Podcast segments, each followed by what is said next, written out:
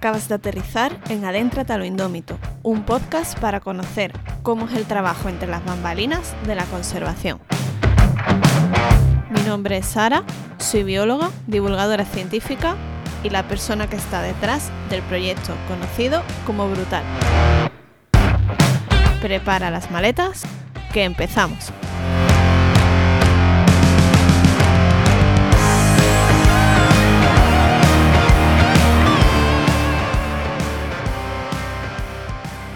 ¿Qué tal?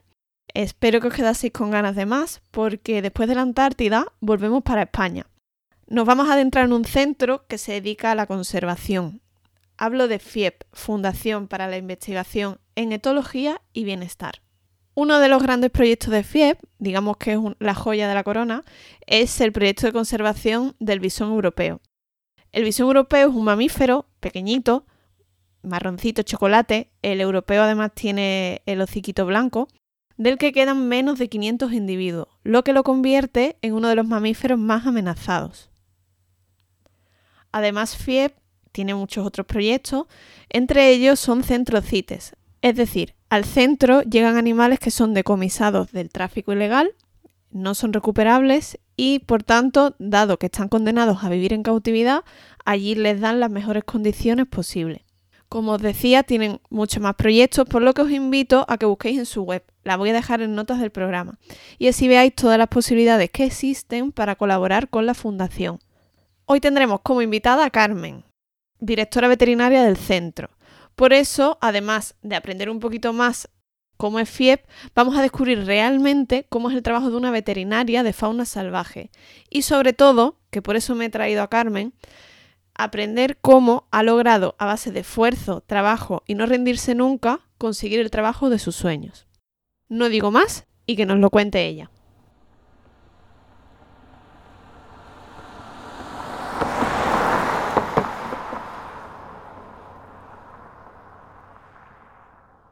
Hola Carmen, ¿qué tal? Hola Sara, buenas tardes. Estamos aquí fingiendo, pero en realidad eh, Carmen ha entrado hace un rato. Eh, yo no me acordaba que Carmen tenía que aparecer en la llamada. Me ha, dicho hola. A mí me ha dado un microinfarto. La gata ha saltado. pero no pasa nada. Aquí seguimos. Ha sido, ha sido un momentazo, sí, sí. No sé ya ni para qué os saludo cuando empiece la entrevista, pero bueno, no pasa nada. Bueno, como ya os he contado antes, eh, Carmen sabéis que es veterinaria, que trabaja en FIEP y como es la primera veterinaria que aparece por el podcast, me gustaría que nos contaras cómo es realmente un día de trabajo tuyo.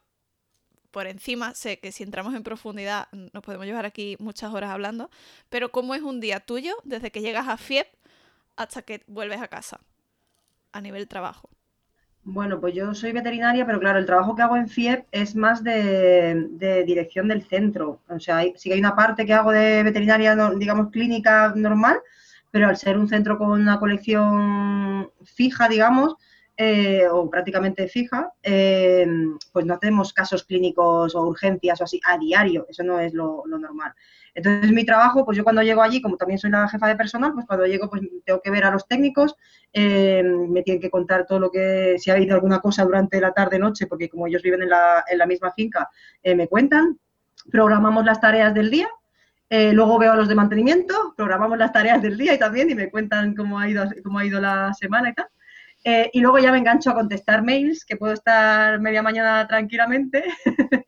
y a partir de ahí, pues cosas que vayan surgiendo que, que yo ya tenga programadas. Nosotros trabajamos por proyectos, eh, toda la, toda la mm, financiación de FIEP depende de, presentar convocatorias para, para, con los proyectos que hacemos normalmente. Entonces, a partir de ahí, pues el, gran parte del día es, pues eso, mm, o rellenar, o preparar proyectos, o rellenar convocatorias, o subir documentación, y entre todo eso, pues suele pasar, siempre pasa algo, siempre. Entonces, como, pues, como me lo tienen que contar todo, pues eso tiene su parte buena y su parte mala, porque entonces a mediodía normalmente ya tengo a una de las compañeras con una lista ahí de todo lo que ha pasado durante la mañana. de a este se le ha fundido la bombilla, ¿qué hacemos? Porque ahora no sé qué, las bombillas están, están ocupadas aquellas.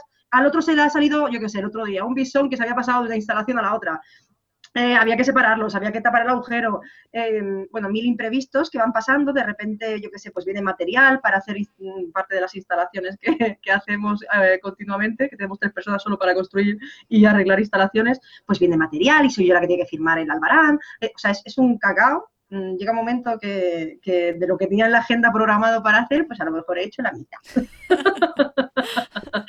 y a todo eso siempre aparece alguien que está enfermo, o que está enfermo, o que estaba en tratamiento y hay que revisarlo. Entonces ahí sí que hago de veterinaria, digamos, pura y dura, eh, que reconozco que es mi momento del día, un poquito los bichos, ¿no? Que, no, que yo quiera que estén enfermos, pero es cuando realmente me siento haciendo lo que, lo que yo creo que sé hacer mejor. Y, entonces pues ahí revisamos tratamientos o vendajes o si hay que dormir a alguien o, lo que toque, vamos. Y eso es cada día. Vale, casi nada. Son reuniones con empresas, reuniones con los de comunicación para subir cosas en redes. Bueno, sí, sí, es, es de veterinaria, te digo, de veterinaria pura y dura no es, mm, a lo mejor es el 10% del trabajo. A ver, eso pasa en biología también, ¿eh? O sea, yo paso literalmente puede que pase más tiempo eh, enviando y leyendo emails, por eso nunca los llevo al día, lo siento, pero paso, más tiempo, creo, respondiendo emails que en el campo o que haciendo el proyecto en sí de, lo que haces de verdad, o lo que la gente se cree que hace. Claro, sí, sí. Yo creo que también fluctúa mucho durante el año. Sí que es verdad que, por ejemplo, en la época de cría del bisón, yo me tiro desde marzo hasta mediados de julio, de lunes a domingo eh, haciendo citologías, mirando vídeos, eh, mm, decidiendo a qué bichos se juntan, qué bichos se separan, hablando con el coordinador de la especie para ver si podemos cruzar a este con este aunque no estuviera en la lista porque la que está en celo es esta y el que está el que tiene mejor carácter ahora mismo es este. O sea, que, ahí sí que es más de sí que es verdad que es más de veterinaria. Eh, pero fluctúa mucho. Yo que sé, con el, el, proyecto de la tortuga mora, pues también en marzo, en marzo, en mayo siempre cojo muestras de, siempre las cojo yo, claro, las muestras de mocos para hacerle las, PCRs. Em, en junio, si puedo, también soy yo o yo o alguien conmigo, claro. Vamos a Murcia a coger muestras en el campo de tortugas salvajes. En agosto se vuelve a coger muestras y en noviembre, octubre, noviembre, antes de que se duerman, eh, de que hibernen, vaya, volvemos a coger muestras. Entonces, hay cosas así como más específicas. Pero un día a día, por ejemplo, del mes de diciembre, es así de triste. Bueno, no me parece triste, me parece muy entretenido, de hecho. Muy entretenido, eso sí. De hecho, has dicho que siempre tienes cosas imprevistas, que puede ser lo más raro que tú hayas dicho, o sea, que tú hayas levantado la cabeza del ordenador y hayas dicho, esto no puede estar pasando en FIEP, o sea, no tiene sentido. Algo así muy... Uh. ¿Ese guay es que hay muchas? ¿O qué?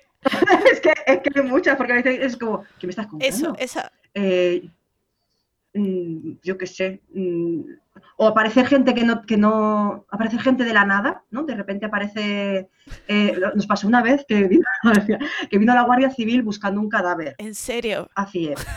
Sí, que fue como, ¿eh? Pero, pero, o sea, entra la Guardia Civil y te dice, buena, buenas Estamos buscando un señor que desapareció unos días. sí. Estamos buscando a un señor que desapareció unos días y queremos revisar sus pozos. Tal cual. sí, es como, es como ¿vale? Revisa, revisa lo que necesites revisar. pues, pues esto nos ha pasado. Eh, yo qué sé, mm, aparecer gente de repente que se ha perdido por medio de la montaña, o de la montaña de la planicie que nos rodea. Una vez tuvimos que, tuvimos que y queríamos contratar a un señor, bueno, a una empresa para em, para desratizar, porque como estamos en medio del campo y tenemos tantísimos animales, tantísima comida, el problema de las ratas es, bueno, pasan todos los zoos, pero en la ciudad, bueno, no sé, supongo que en la ciudad igual, pero aquí en el campo es una pasada. Pues el señor eh, era un día de lluvia. Tú conoces Fiep y sabes cómo son los alrededores. Eh, es todo un barrizal. De hecho, yo fui lloviendo. porque esto, ¿Ves? Maravilloso, un día maravilloso. yo fui un día que estaba lloviendo, pues que me dijisteis, esto es mucho más bonito, te lo prometemos. Hoy lo vas a ver que está feo, pero te prometemos que esto es un sitio precioso. Te prometo que es mucho más bonito. Pero cuando lleves un desastre y nos pasó que vino ese señor a valorar la zona, a desratizar, un día que estaba diluviando, y de repente me llama y me dice, mira, he puesto las ubicaciones que me has dicho y no consigo llegar, estoy aquí. Y me manda la ubicación y estaba a tomar por saco en un sitio que no había ni camino. Y entonces estaba con una amiga, bueno, con una compañera, le dije, mm, hay que ir a buscarlo. Ya tenía un Dacia Duster y fue como, venga, con el todoterreno, vamos a buscarlo cuatro horas tardamos en encontrar a ese señor, que no lo encontramos nosotras al final, lo encontró un tractor que lo remolcó hasta la carretera, porque nosotras nos quedamos tiradas en un, cerca de la, de la valla de FIE, pero en un lateral, con el, con el todoterreno, nos quedamos tiradas, imagínate, nos tuvo que venir a sacar a nosotras otro todoterreno, eh, que se quedó sin batería mientras estiraba de nosotras, tuvimos que hacer las pinzas, bueno, bueno, bueno. Y a todo esto el señor mosqueado como una mona, con razón, claro, porque no era capaz de salir de ahí, no tenía cobertura prácticamente, eh, y menos mal que lo encontró un tractor y lo remolcó. Pero entonces cuando acabó toda la historia, que pasaron cuatro horas, em, ya, ya, era más tarde de la hora de comer, de cuando terminamos de todo eso, y había sido a media mañana que nos había llamado, eh, me dijo que se iba y que no pensaba volver, que no pensaba, pero indignadísimo, indignadísimo. Y perdimos ahí casi todo el día. Y encima acabamos malitas, claro, con, un constipado de, estar todo el día. Claro, porque para sacar el, coche del barro estuvimos metiéndole mantas debajo, eh, piedras, escarbando con las manos y nada, aquello no. Aquello tuvo que sacar un todoterreno. Básicamente lo que te dicen en la facultad que vas a hacer cuando seas veterinaria, ¿no? Eso es. Sí, sí, sí, sí, es ideal. Ideal. Entonces, pues cosas de estas, eso, tú estás ahí con tu, tu agenda programada, con todo lo que tienes que hacer y de repente te pasa algo así y es como, vale, pues se acabó. O sea, ahora mismo tengo esta prioridad y no sabes por dónde te va a salir la cosa. Eso por desgracia, no, tan heavy, ¿eh? pero por desgracia pasa casi todos los días pasa algo que es como, vale, voy, mm, voy a ver qué cómo hacemos esto. o sea que sí. Bueno, a ver, lo, o sea, lo del cadáver me ha, o sea, me ha descolocado por completo, ¿eh? Jamás hubiera pensado que me hubiera respondido eso. muy heavy, fue muy heavy, porque además era un señor que ya habían venido a buscarlo varias veces por allí, eh, porque al final el señor también no lo han encontrado hace un año y pico que desapareció, ¿eh? y, no lo han encontrado y, se perdió en el camino entre Casarrubios y el Álamo, que es justamente donde estamos nosotros. Y, la verdad es que habían venido, habían hecho hasta batidas para buscarlo por ahí en los alrededores y al final pues apareció la Guardia Civil buscando eso, en los, como tenemos dos pozos y una charca, pues buscando dónde había agua. En fin muy, muy tétrico todo. Bueno, eh, reuniones, porque has dicho que, te reúnes con gente pues de todo tipo. Sí. ¿Con quién te suele reunir así, digamos, de fuera de FIEP? Pues con, o bien con empresas para presentarle los proyectos y ver si conseguimos algún tipo de patrocinio, o bien con el ministerio, porque como los bisones pertenecen realmente al Ministerio de Transición Ecológica, pues tenemos que hacerles mm, como em, actualizaciones de cómo va la cosa. Eh, a veces con gente de, convocatorias concretas como Fundación Biodiversidad, Fundación del Banco Santander, eh, y luego con, compañeros como desde que empezó todo el tema de COVID eh, no nos podemos ver prácticamente, pues mi compañera de comunicación Carolina trabaja en Madrid, en su casa. Entonces, pues nos reunimos, no todos los días, pero casi días y día no, nos vemos un rato por, bueno, por, por Meet. O sea que que eso es, pues eso, continuamente. Y luego con el jefe muchas veces también, con el presidente de la fundación, también nos reunimos por, por mí, de vez en cuando, claro. Entonces, muy variado todo, sí. Em, entiendo que antes de FIEP hay vida, o sea, eh, antes de llegar a FIEP mm, tuviste que hacer algo. Entonces, ¿cómo llegas a FIEP? O sea, ¿cómo es ese proceso hasta que Carmen mm, llega a ponerse a estudiar bisones? Pues fue, fue largo, fue muy largo. Sí que te voy a decir que la primera entrevista que yo hice para trabajar con fauna salvaje fue en el 2004 eh, en el centro de cría del bisón de Pont de Suerte. Eh, que buscaban a una persona. ¿Era el destino? Era el destino, era el destino. Y no me cogieron porque buscaban a una persona para mantenimiento finalmente. Entonces yo en ese momento, yo acababa, hacía un año que había terminado la carrera, yo fui ahí y le decía, me da igual, yo hago lo que haga falta, yo pongo vallas y al final lo hago muchas veces, no pasa nada. Ahora lo harías, claro, te iba a decir, ahora puedes ser experta. Yo, mira, yo no he aprendido más fontanería y, más cosas de, bricolaje que cuando trabajaba eh, en los centros con fauna. Sí, sí, sí. Te lo prometo. Tienes ¿eh? que ser MacGyver. Sí, sí, es verdad. Sí, sí. pues al final, ¿no? Al final cogieron a, Bueno, de hecho, la persona que cogieron, a Rouget, todavía está trabajando allí. O sea que muy guay. Pero yo lo que hice, yo estuve trabajando, o sea, desde que terminé la carrera, menos los primeros seis meses que trabajé en un zoo pequeñito, eh, que fue mi primer contacto con el tráfico de especies, que tampoco sabía yo que iba a acabar mm, con estas cosas, porque mi ex jefe eh, traficaba con animales y yo no me enteré hasta que llevaba unos meses trabajando. Entiendo. Eh, pues a partir de ahí trabajé en, sobre todo bueno, en, clínicas veterinarias y en hospitales veterinarios. Y siempre hacía la parte del servicio de exóticos, en urgencias y en, la clínica del día, del día a día, vaya Luego estuve, me metí mucho también en temas de medicina felina, sobre todo, Em, porque yo siempre, siempre quería, o sea, yo mi objetivo siempre fue trabajar con, animales salvajes. Entonces, durante toda la carrera, todas mis prácticas y todo lo que yo hice fue con animales salvajes. Eh, yo era voluntaria todos los fines de semana y todas las vacaciones en Torreferrusa, en un centro de recuperación de, fauna salvaje que hay en Barcelona. Eh, hice las prácticas de campo en el zoo, pero de, en la parte de conservación, eh, en el zoo de Barcelona. Y, siempre tuve claro que quería hacer eso. Entonces, a pesar de que iba, fui trabajando en hospitales, en clínicas, yo mis fines de semana y mis vacaciones me iba a centros de recuperación. Entonces, fui voluntaria en el centro de recuperación de los Aiguamolls del Empordà también, en Girona. Em, y cuando acabamos la, bueno, cuando acabé la carrera, me fui a Alicante a un safari a hacer prácticas, que fue donde me fichó el maravilloso jefe este que era traficante de animales, pero yo era inconsciente de la situación, hasta que fui consciente y dejé el trabajo, evidentemente. a partir de ahí, eso, en las clínicas estuve 13 años y entonces me tuve que venir a vivir a Madrid por temas personales, acabé aquí y me vine sin trabajo. Entonces yo en ese momento eh, lo que dije fue, bueno, pues mientras Mm, busco o no busco o me ubico aquí, lo que voy a hacer es volver a, hacer voluntariados hasta que, no sé, pues en ese momento la verdad es que lo que quería era tener un bebé, entonces fue pues así, me quedo embarazada fenomenal, si no pues encuentro otro trabajo, pero lo, que dije fue el tiempo este libre voy a hacer voluntariados. Y estuve un mes en Grefa, hice un voluntariado en Grefa en el 2016, en diciembre, eh, de un mes y, estando allí, me acuerdo que hablando con una de las veterinarias en un día que estuvimos hasta las tantas de la noche con Virginia, me acuerdo que me dijo, pero tú qué quieres hacer en la vida? Y yo le dije, yo lo que quiero es montar un centro donde pueda tener animales de, alucina ¿eh? con la idea, donde pueda tener animales decomisados para poder ayudar a la problemática que hay con los animales cites, pero me gustaría poder hacer algún proyecto de conservación con alguna especie.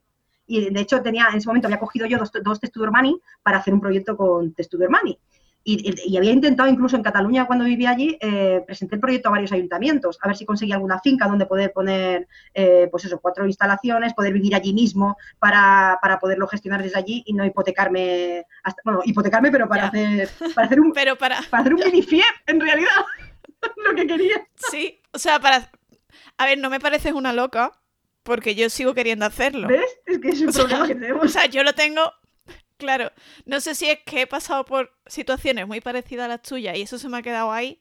Y es como, ahora lo quiero hacer yo, pero bien. Mm. No sé. Pero eso está dentro de mis planes a largo plazo. Hacerlo, de alguna forma. Así que no me parece que estés loca. O bueno, estamos locas las pues dos. Pues sí, sí, yo creo que ahí va. no me siento sola. no te sientas sola, pero te quedas tú que estamos muy para allá.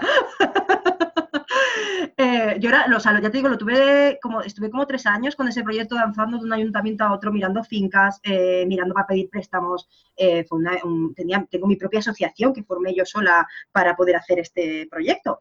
Em, y entonces eso, cuando se lo comenté a, Virginia, me dijo, pero si hay un centro así al lado de donde tú vives, que yo, o sea, yo casualidades de la vida fui a caer a 12 kilómetros de fiebre.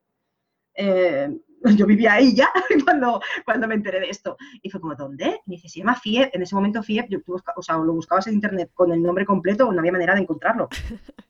Eh, sí, es así, de verdad. Entonces, pues mm, pedí para ir de voluntaria, hablé con, bueno, escribí un mail a información en ese momento. Eh, para ir de voluntaria a FIEP y yo empecé el voluntariado en, el 1 de febrero del 2018, del 2017, del 2017 fue. Em, y entonces nada, empecé de voluntaria, estuve como tres meses yendo todos los días y tal. Eh, en ese momento ya estaba embarazada que entonces eso ya se me juntó ahí todo. Em, y entonces estuve, en abril o en mayo, me contrataron, me contrataron como refuerzo para la época de cría de los bisones a media jornada, porque yo físicamente no daba para más, o sea, o sea físicamente aguanté lo que pude, pero ya no podía casi ni caminar, en julio no podía ni caminar a 40 grados con la carretilla y un poco de 8 meses, es muy difícil, os lo digo. sí, sí. De hecho fui a coger muestras, muy difícil. Sí, sí en mayo de ese año fui a coger muestras, en mayo en junio, a coger muestras de tortuga mora a Murcia, también con la barriguita. Y, fue un festival también, me caí por todas partes, pero bueno, bien.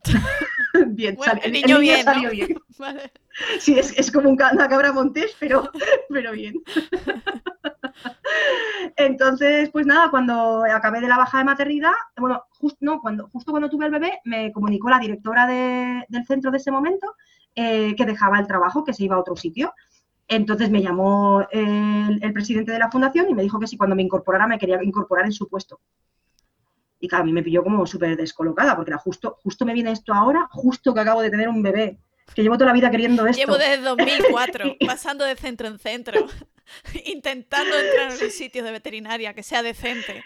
Y tiene que ser, ahora? dos días después de haber tenido un bebé. Qué injusto todo. Y, mira, y, nada, o sea, me lo tomé con filosofía, como, como bueno, vamos a gestionar esto. También, pues eso, el, momento después de haber tenido un niño, pues como que está, tu cabeza tampoco está muy, o sea, está, está todo como muy loco. Eh, pero sí, a los cuatro meses de, de haberlo tenido, me incorporé y, y hasta hoy.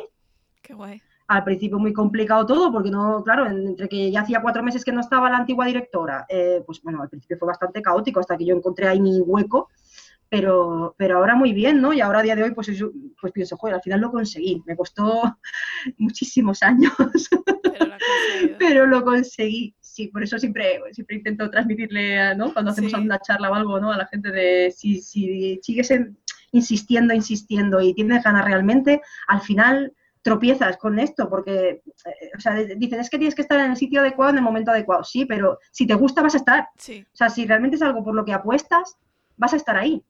Entonces, pues eso, que se, pues siempre digo, se puede conseguir. Pues yo, si lo conseguí yo, después de tantos años, se puede conseguir. con la barriga y todo. O sea, que, con, todo, con todo, se puede, con todo el equipo. Eso de, ah, es que si luego ya eres madre, si eres madre, se hace igual. O sea, que, se puede, se puede. Estás haciendo tesis doctoral también, ¿no? A la vez. Sí. ¿Cómo no te vuelves loca?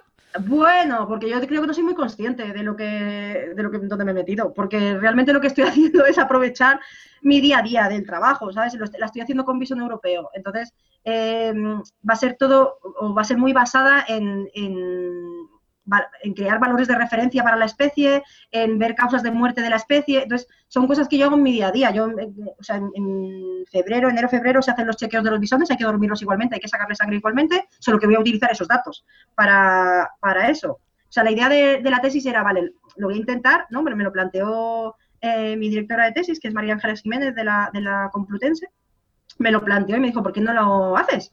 Y fue como, voy a hacer yo esto. Y me dijo, pero sí, sí, si no nos salimos de tu día a día, o sea, si podemos hacer un trabajo del que, en el que no te tenga que robar muchísimo tiempo personal, eh, inténtalo y si vemos que no, pues yo qué sé, pues ya veremos, pero yo creo que, que puedes hacerlo. Y de momento llevo un año y medio, vaya, todavía no, llevo muy poquito. Y básicamente lo que estoy haciendo es recabar datos. El día que me tenga que poner a escribir un artículo, ahí va a ser cuando yo diga, ¿dónde me he metido? ¿Pero qué estoy haciendo? ¿Estoy loca o qué? ¿Sabes? No, creo que cuando, o sea, creo que ese momento llega cuando abres el R, cuando abres las estadísticas. Claro, que Eso, a mí me parece... claro. Uf, ya te, acordarás de mí. de porque yo estoy llegando a ese punto. Entonces, mmm, artículos y cosas. y creo que ese es el momento de inflexión. El, momento en el que abres el R y dices, espérate, voy a acordarme de todo. O sea, voy a recuperar todos esos conocimientos que se supone que tengo de estadística para ver si sale de verdad lo que yo creo que está saliendo. Y, ahí ya eso es un eso te va absorbiendo, es un agujero negro, el R, y tú entras ahí. Bueno, no te voy a decir más porque te vas a desanimar. Tú a tope me estoy asustando, sí. o sea, yo me planteo pagarle a alguien ¿eh? para que haga la estadística. es que, Mira que me encantan los números. Bueno, las mates me flipan, pero claro, cuando es una fase que tienes que pasar para que el artículo esté bien y terminado y el estudio esté bien hecho. Mm. Entonces no es por disfrute, es porque tienes que sacar unas estadísticas para que eso tenga algún sentido. Luego.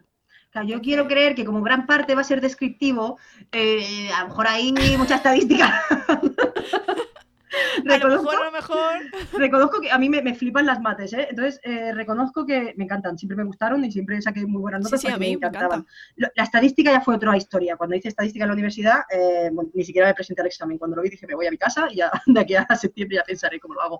Em, pero reconozco que me llama muchísimo la atención y que me gustaría dominarla bien. Y hay cursos de estadística así como súper concentrados, de dos meses o tres meses, así como a piñón, y me encantaría poder hacerlo. O sea, reconozco que me encanta, porque me llama muchísimo la atención, cuando hablo con alguien que controla mucho, pienso, joder, es que, es que tienen un mundo, tienen un mundo más allá al que yo no llego todavía, ¿sabes? Sí, sí, sí, sí, sí, sí. Lo, que, lo, que los, mm, lo analizan todo, ¿sabes? Con todo. No, pero es que eso no es estadísticamente significativo y es como, qué fuerte que pueda pensarlo sin, sin ni siquiera analizarlo. Bueno, es que yo en el coworking en Arcadia una de mis compañeras, eh, ella ha estudiado estadística. Entonces, para cualquier cosa, de, una conversación normal, ella mete cosas de estadísticas.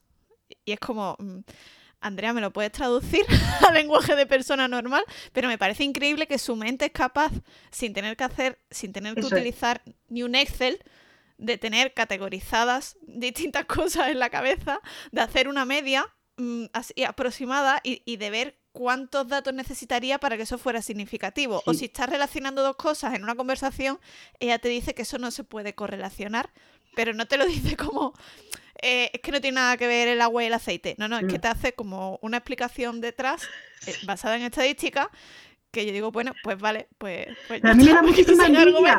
Cuando los oigo hablar así, pienso, es, que me gustaría ser guay. Claro, es que yo quiero poder pensar así, pero, pero, pero no llego. No llego, yo tampoco. No, llego. Yo tampoco.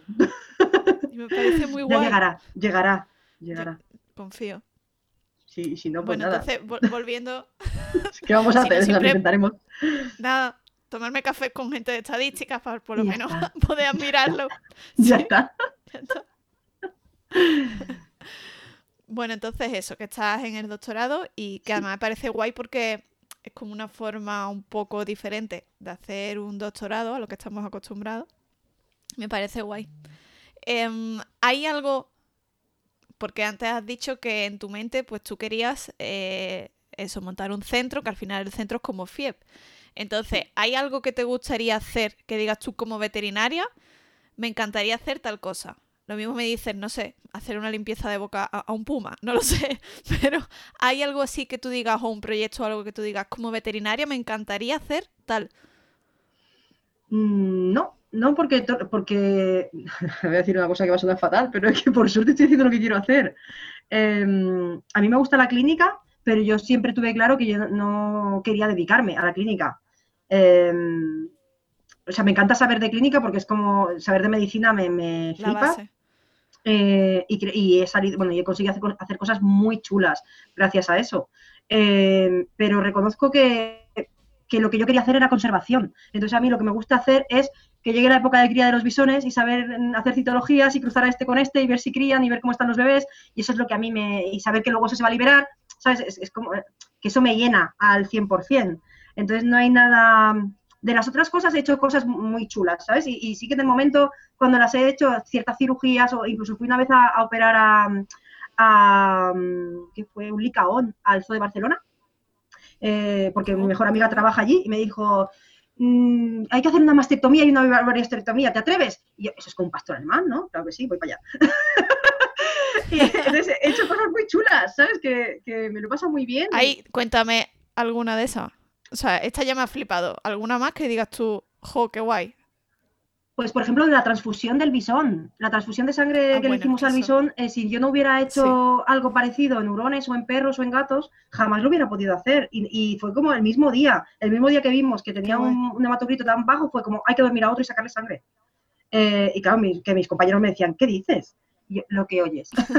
Hay que sacarle sangre a otro para metérsela a este, si no se nos muere. Entonces, ese tipo de cosas, o transfusiones en tortugas, en loros, eh, las transfusiones de sangre, sí, en tortugas, hostia, tuvimos una vez, una, no, no aquí en clínica, una traquemis con, también con un 4 o un 5% de hematocrito. Pues cogimos a otra traquemis y te da gusto. O, mm, o carolinas, carolinas intoxicadas eh, por plomo, eh, que tienen anemias hemolíticas y tal, con sangre de gallina traer una compañera a la gallina de su gallinero, sacarle sangre y meterse en la Carolina y te da gusto también. Entonces, ese tipo de cosas es muy chulo. Tuvimos un perro, por ejemplo, en una, en una de las clínicas, en la última donde estuve, eh, que tenía una aspergilosis nasal. Entonces tenía eh, ifas en los, en los cornetes nasales, eh, hongos, pero a tope, a tope que se veían físicamente. Tú metías el otoscopio y se veían las colonias de hongos, ¿eh? las ifas. Sí, sí, flipante, flipante. Eh, era, fue tan bestia que se le, se le deshizo el hueso de internasal, digamos, el tabique, y se le comunicaban las dos narinas. Era como solo una. O sea, era brutal lo que produjo el hongo ese. Estaban desesperados los propietarios, llevaban un mogollón de tiempo pasando por clínicas, ya no sabían qué hacerle al perro, y fue como se acabó. Voy a estudiar a ver qué le pasa a este perro y cómo lo podemos arreglar. Me tiré un año tratando a ese perro cada 15 días, cada tres semanas, haciéndole, metiéndole eh, un antifúngico en la nariz, pero taponándole por detrás por el paladar y por la, por la narina, eh, para que quedara el líquido en la cavidad esa, eh, sin que le pasara, porque como era, era corrosivo, si pasaba hacia adentro se, moría el perro, vamos, si, si, pasaba hacia el esófago. Entonces le metíamos unas sondas de Foley con unos globos por detrás del paladar y dos por la nariz y le manteníamos una hora con el perro anestesiado y girándole en la camilla del quirófano. Bueno, bueno. Estoy flipando. Eh, y se curó, ¿eh? Se curó. A día de hoy, si lo ves por dentro de la nariz, pena porque no tiene hueso, es todo mucosa, no tiene nada duro ahí dentro. Pero el perro, el perro tiene ahora nueve años o diez años. Todavía me escribe la propietaria por Facebook de vez en cuando. Normal, normal, yo también lo haría. Yo también lo haría, la verdad. Pues ese tipo de, cosas. Tuve un gato intoxicado por plomo, por ejemplo, también. Llegó en coma, estuvo en coma cuatro días enteros. Yo no había visto nunca un bicho así, o sea, muerto, ¿eh? Solo respiraba y estaba con un suero, pero el bicho no hacía absolutamente nada. Y hasta que encontramos, bueno, un día en, el diagnóstico diferencial, en la anamnesis, que tuviste que decir, a ver qué puede ser. Podría estar intoxicado, pero era, ¿y por qué va a estar intoxicado un gato de piso? Pues resulta que al final, después de tirar del hilo, el propietario trabajaba con plomo en su habitación, hacía figuritas de plomo y el gato paseaba por la habitación y luego se chupaba las patas hasta que, se, hasta que casi la eh, casi se muere. Entonces estuvo cuatro días eh, como muerto y hablando con Andrés Montesinos de la, de la Clínica de los Sauces de Madrid, Sí, le dije que necesitaba un quelante de calcio, pero que solo lo, si era inyectable, solo lo podía conseguir en Estados Unidos y que no, no, tenía manera de conseguirlo antes de que se me muriera el gato y me dijo, te envío un vial. Al día siguiente por MRV me llegó el vial de, del quelante de calcio y el gato estaba en su casa. Entonces ese tipo de cosas pues son muy chulas. O sea, alucinas tú con los estadísticos, pero es que mm, estoy flipando yo escuchándote con esto. O sea, me parece increíble. Cosas muy, hacer esas cosas. Pues, que, en ese momento piensas, hostia, qué bien, ¿no? Qué bien que, que, me gusta esto, qué bien que, pues en esos casos concretos, ¿no? Que se me da bien y, que todos esos en concreto también fueron bien. También he vivido muchas cosas tristes, ¿sabes? De muchísimos animales que han ido mal, claro. Sobre todo trabajando con animales exóticos, no te puedes imaginar. La, ratio de muerte. falta mucha información, además. Es muy, muy. Información y equipamiento y conocimiento. Eh, muchas veces te vienen, cuando vienen la gente a un servicio de exóticos, es que ha, pasado por 40 veterinarios, ¿sabes? Entonces, como, ¿y ahora qué, qué le voy a hacer? ¿Qué le voy a hacer a este bicho? Ya no lo puedo hacer nada. Eh, y otras veces no, ¿eh? otras veces simplemente que los propietarios le ven muy tarde los síntomas y pues me ha pasado a mí con los bisones y los tengo ahí todos los días. Ya. Eh, por eso, que, que a veces es muy difícil, ¿no? Pero también me han pasado cosas muy tristes, pero las cosas así chulas, la verdad es que se te quedan ahí como, como para siempre, ¿no? Qué guay. Em, ya para terminar, aunque antes algo has dicho de esto, te quería preguntar o saber qué le dirías a la Carmen que estaba recién salida de la facultad de veterinaria o qué consejos le daría igual a una persona que está ahora mismo estudiando, que no esté escuchando, que quiera ser veterinaria o, relacionada con este mundo, ¿qué consejo le darías? Pues más que consejo, bueno, decir que, vale la pena, que vale la pena. Lo que eh, yo recuerdo que la carrera para mí no fue especialmente bonita, no era lo que esperaba, cuando la estudié. Yo tenía clarísimo que quería ser veterinaria, pero no me gustó la carrera porque además tuve que trabajar noche, fines de semana y tal para poder costeármela. Y me la saqué en cinco años, pero sudé, sudé tinta. Em, pero valió la pena. O sea, ahora cuando miro atrás y pienso, lo conseguí. O sea, era lo que yo quería. Estoy con tres añitos, creo que te lo comenté una vez, yo dije que quería curar osos. Sí. Con tres años, antes de entrar al cole, ¿no? Y no son osos, son bisoncitos, pero son como ositos pequeños. Claro, es lo mismo en realidad. es lo mismo. Es, pequeñito. Eh, entonces, eh, pues eso, que no, que aunque te encuentres cosas por el camino que no te van a gustar, que, que de todo se aprende, de todo se aprende muchísimo eh, de la clínica, por ejemplo, que yo también dije en su día que antes de trabajar en una clínica o en un matadero trabajaría en un bar, pues de la clínica también se aprende muchísimo, del matadero por suerte no lo sé. Eh, eh, de todo, aprovechar todas las, todas las oportunidades que te vayan viniendo, abrirle las puertas a todo y no cerrarte. Voy conociendo a mucha gente joven que tiene como muy claro lo que quiere y entonces va desechando el resto de oportunidades porque ellos no quieren eso, ellos quieren otra cosa. Y es como, ya, pero es que ya llegarás. O sea, es aprovecha eso, porque eso te va a dar, o vas a conocer a alguien, o te va a dar un conocimiento que no tenías, o aprovechalo. Eh, y si sigues insistiendo en lo que tú quieres hacer, llegará. Es solo eso. Pues sí, al final siempre llega. Eh, nada, Carmen, muchas gracias por haber estado este ratito aquí. a estas horas, después de, de, un largo día de curro, en el que espero no haya pasado nada ni haya ido la Guardia Civil a FIEP. Por suerte no. Así que Nada, me despido aquí. Muchas gracias, Carmen. Gracias, Sara. Chao. espero que el mensaje de Carmen, que nunca hay que rendirse, que al final se consigue, os anime a todas las personas que estáis aún construyendo vuestra carrera profesional a no desistir por favor en ello. La conservación es un sector muy difícil, eh, no voy a negarlo, existen obstáculos como la precariedad o la falta de recursos, pero si sabéis buscar las oportunidades y sobre todo si os lo curráis, se acaba consiguiendo. No es suerte, es currárselo mucho para que la suerte te encuentre. Muchas gracias por oírnos y no olvides suscribirte a este podcast que pertenece a Podcastidae, la red de podcast de ciencia, medio ambiente y naturaleza. Seguimos en contacto a través de Twitter en arroba aindómito, en Instagram a través de arroba brutal barra baja blog, también por el blog en la web brutal.org.es o incluso en la web de Podcastidae. Nos vemos en el indómito.